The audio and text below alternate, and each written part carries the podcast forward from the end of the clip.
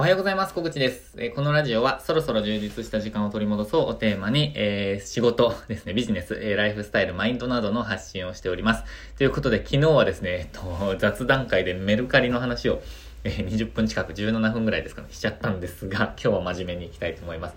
まあ、メルカリの話もですね、実は真面目な話ではあったんですけど、あの、メルカリを活用してどう、いう風に自分が身軽に生きていくかみたいな、え、話をしたので、えっと、興味がある方、やったことがない方、断捨離ちょっとしてみたいという方はぜひ、昨日の放送を聞いていただきたいと思ってるんですが、今日はですね、えっと、また、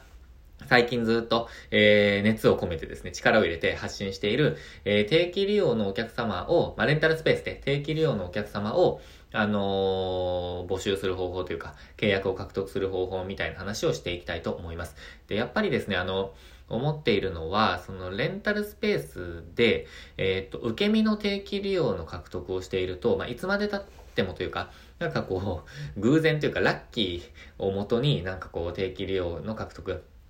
をしている人が多いんじゃないかなと思っているんですね。で、定期利用がその運営にとって非常にありがたいとか、あのまあ、楽になるとか、まあ、あの、精神的にも、あの、運営的にも楽になるっていうことは、あのどこかで、えー、皆さんが理解しているところだと思うんですね。ただ、なんかそれをどうやって実際に、まあ、具体的に、あの契約まで、えー、まあ、していただけるようにご案内できるか、みたいなところが、あのやっぱり、うん、なんていうんですかね、まあこ、これまでの仕事の経験とかによっても、なんかこ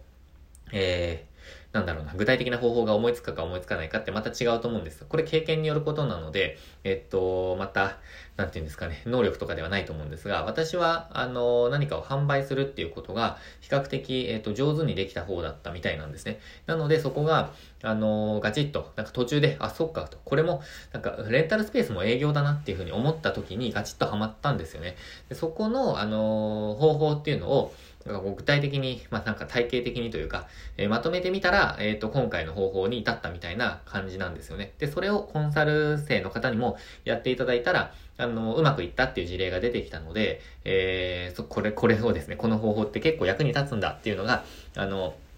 なんていうんですかね、この、えー、話をしている経緯なんですね。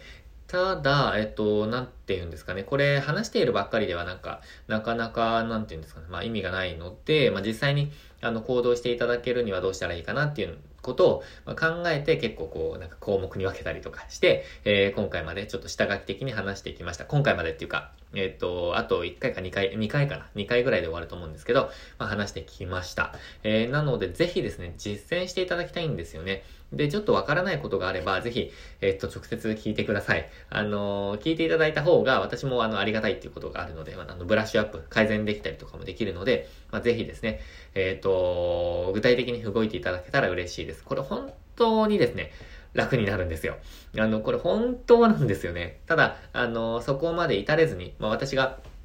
数日前、昨日かな？あ、一昨日かな？なんか忘れちゃったんですけど、えー、っと、あ、もっと前かな。レンタルスペースの運営には、あの、3つのフェーズがあるって話をしたんですよね。で、1つ目が準備フェーズ。まあ、これも、あの、やること決まってるので、まあ、なるべく早くやった方がいいとは思ってるんですが、まあ、準備をするフェーズですね。で、えっと、2つ目が、えー、軌道に乗せるフェーズ。で、3つ目が、あのー、安定、えっ、と、水平飛行フェーズですね。えー、水平飛行まで至ったら、あの、至るところまで行きたいって話なんですけど、この、えっ、ー、と、今日までずっと話している定期利用の話は、その真ん中、フェーズ2のですね、えっ、ー、と、軌道に乗せるフェーズなんですよ。で、ここで頑張りきれないと、あの、本当に水平飛行まで行けないんですよね。で、あの、よく、その手間がかからないとか、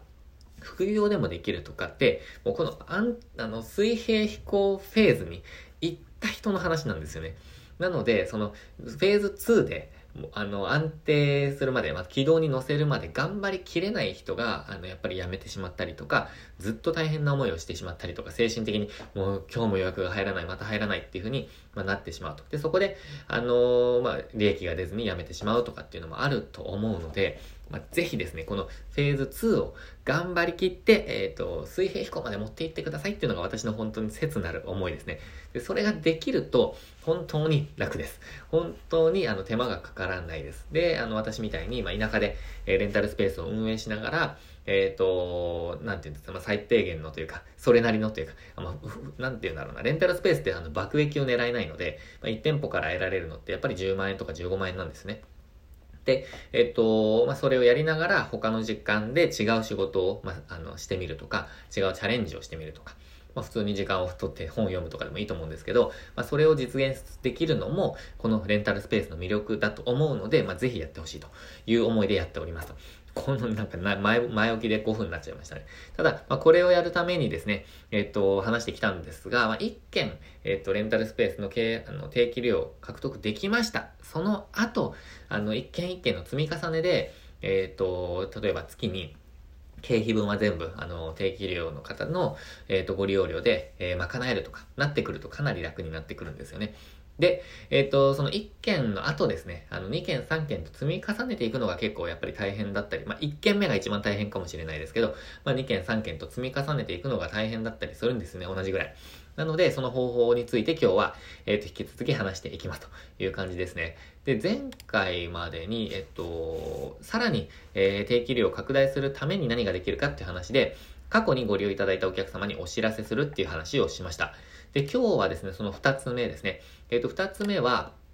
えっ、ー、と、ご案内が至るところで目につくようにするですね。至るところにその定期利用のご案内を出していくっていう話ですね。で、えっ、と、まあ、これについてちょっと具体的に話していきます。で、えっと、実際ですね、運営をしていると、あなたが思っている以上にお客様は定期利用プランの存在に気づかないんですよ。もう全く気づかないですね。あの、ホームページに出しましたとか、インスタグラムで発信しましたとか、お知らせに載せましたとかやっても、あの、思っている以上に見てないです。本当にあの、え、あ、あったんですか？みたいな感じだと思いますね。もしくは、へえ、みたいな感じで流してしまって、自分にマッチしているのか？みたいなことがなかなか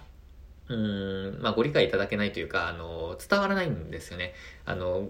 なので、まあ、そういうもんだって思って見た方が、あの、情報発信した方がいいと思ってます。なので、えっ、ー、と、ここで、えっ、ー、と、言いたいのは、もう、とにかく至るところで目につくようにするっていう話です。なので、こう、定期利用みたいに、押しているプランですね。あの、前面に押し出しているプランは、お客様の目に触れるように、もう至るところに出していくと。で、至るところってどんなところだって話なんですけど、えっ、と、例えば、えー、ホームページがある方が多いと思うんですが、ホームページのトップページとか、えー、ホームページの、まあ、上のメニューですね、グローバルメニューとか、まあ、フッターメニューでもいいんですけど、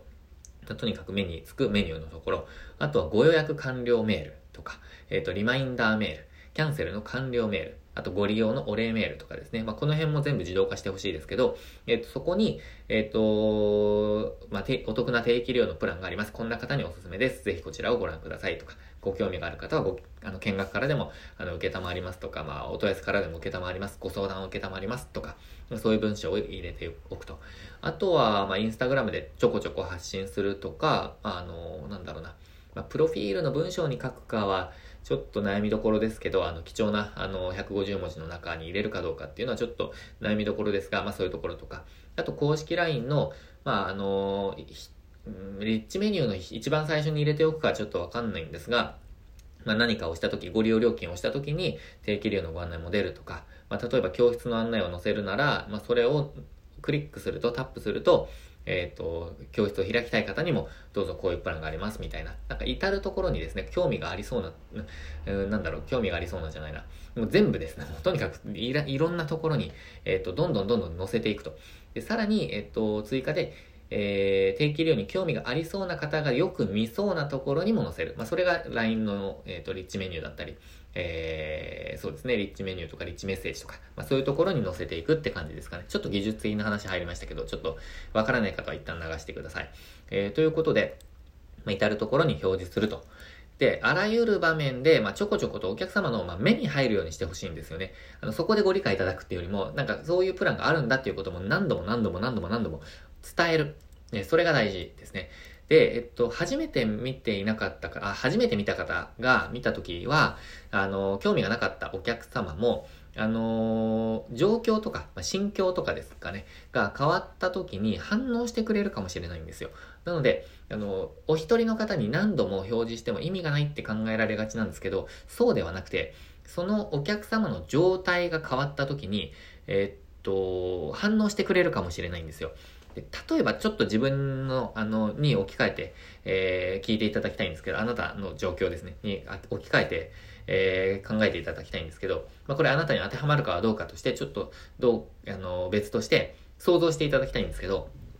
例えば、うパソコン用のマイクの広告みたいなのが、えっ、ー、と、インスタグラムで表示されたとします。まあ私もこれ使っていて、えっ、ー、と、今、デスクにポンと設置してあるんですけど、そのパソコン用のマイクですね。がインスタグラムで見ていたら、まあもしくは Facebook とかで見ていたら、パッと表示されるとします。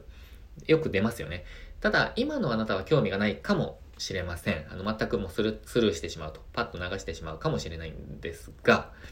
ただ、例えばですね、今日のズーム会議ですね、まあ、会社とか、あの、何かの、あの、ズーム会議とかで、なん、なんか音が悪くて聞き取りづらいですよ、と、なんか指摘されたと。あの、なんかちょっとこう、不機嫌そうな感じとか、まあ、もしくは迷惑そうな感じで、いや、ちょっと音悪い、悪くて聞き取りづらいんですけど、みたいにかあの言われちゃったと。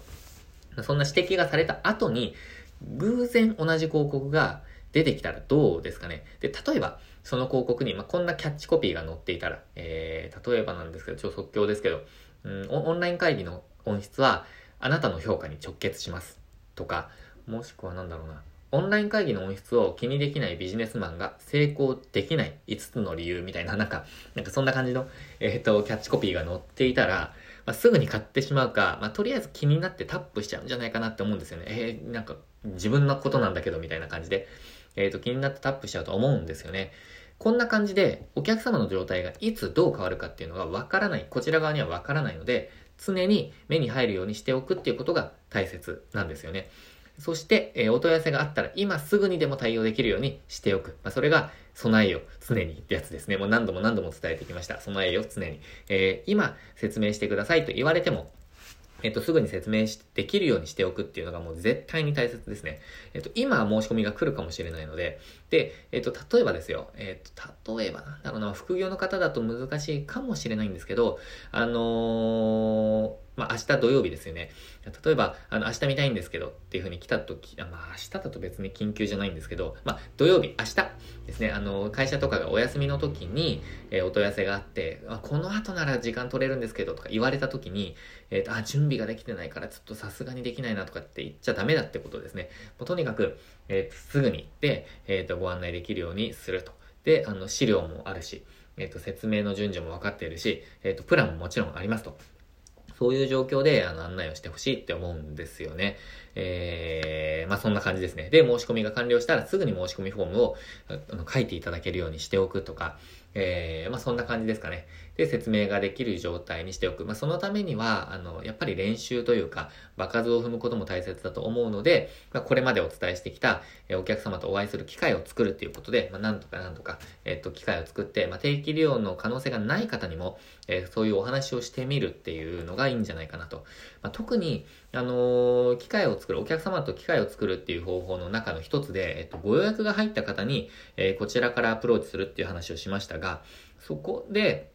えっと、定期利用になる可能性って、まあ、例えば、スタジオとかだと結構低いんですよね。なんかあの、サロンの会員利用みたいな感じだと、まあ、それなりにあると思うんですけど、まあ、あの、可能性が低い方に、どれだけアプローチするか、時間を取るかっていうのはそうなんです。あの、ちょっと議論の余地あるんですけど、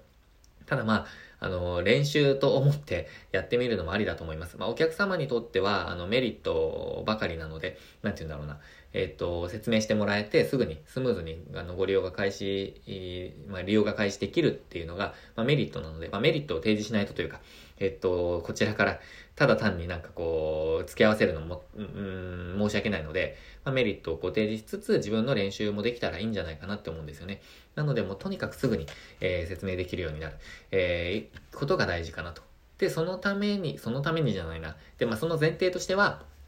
至るところに、えー、ご案内を載せて、えー、お客様の目に、えー、つくようにしておく。なぜなら、えー、いつお客様の心境とか状況、状態が変わるかわからないからですね。で、何かのきっかけで、いや、ちょっとやっぱりこれチャレンジしてみようかなって思った時にですよ。そういえば、あの、あのスタジオがあったのとか、あのサロンがあったな。レンタルスペースでなんか、ちょっと場所借りて、えっ、と、教室開催できそうだなとか、ワークショップのイベント開けそうだなとか、えー、ちょっと自分のマッサージの技術をうん、なんか、えー、やってみたいなとか、あの、まあ、活用してみたいな、みたいに思う瞬間に、えー、思い出してもらえるかが大事なんですよね。なので、ぜひそれをやってください。えー、あと、これはですね、ちょっと上級編みたいな感じなんですけど、えっと、この、えー、常に目につついつくようにしておくっていうのは、この、えっ、ー、と、定期利用プランについての話を今してるんですけど、あのー、なんて言うんだろうな、常にこう、目についついつくようにしておくっていう点では、ウェブ広告とかもそうなんですよね。あの、ウェブ広告もいくつかのフェーズがあって、その認知を取るとか、えっと、新規、新規のお客様をこう獲得するとかっていうのもあるんですけど、私の中でも一つちょっと、えっと、常に出している広告は、えっと、忘れないでね、広告みたいな感じの、えっと、位置でやっているのがあって、あの、とにかく忘れないようにしてもらうってことですね。えっ、と、なんかあった時に、ああ、レンタルスペース使おうと思ってもらう候補に入れるかどうか、もしくはレンタルスペース使おうと思った時に一番に思い出してもらえるかが、えっ、ー、と、売り上げをこうキープしていく、まあ、その、ポイントになってくると思うんですね。まあ、これは定期利用以外の方の話なので、ちょっと今回はそんなに話しませんが、ただそうやって、えっと、まあ、お客様の状況変化の時に、まあ、その思考をされた時に、えー、思い浮かぶか、どうかですね。まあ、それを、まあ、うん意識していただくといいんじゃないかなと思って今日はこの話をちょっと追加でしました。まあ、ただ今日していただきたいのは定期利用の話なので定期利用プランを、え出してもとにかくお客様には全然伝わっていませんと。それを、えっ、ー、と前提にいろんなところにあらゆるところに、えー、ホームページ、メール、インスタグラム、公式 LINE、まあ、何でも何でももうとこ、とにかくどこでも、ね、出しておく。まあ、それが、あのー、いいかなと。で、あの、とにかくお問い合わせをいただくという流れかなと。で、そえー、準備をしておく、備えを常にですね、をやっておくっていうのが今回のポイントでした。えー、ぜひですね、わからないことがあれば、もしくは、ちょっとここ、えー、どうすればいいのかっていう話とか、ご質問があれば、ぜひ直接、えー、ご連絡ください。えっ、ー、と、ご質問は、公式 LINE とか Twitter で、えー、受け付けてます。あとはメルマガをご登録いただいている方は、あの毎週お送りしているメルマガにもそのままお返事していただけるので、私に届くので、私以外は見ないので、えっ、ー、と、ぜひ、えっ、ー、と、お送りいただければと思います。で、実践してほしいんですよね。とにかく。もう聞いてるだけだと何にも変わらないので、ぜひ実践してください。ということで、えー、今日も最後までご視聴いただきましてありがとうございました。次の更新は月曜日ですね。えー、ぜひ週末もチャレンジしていきましょう。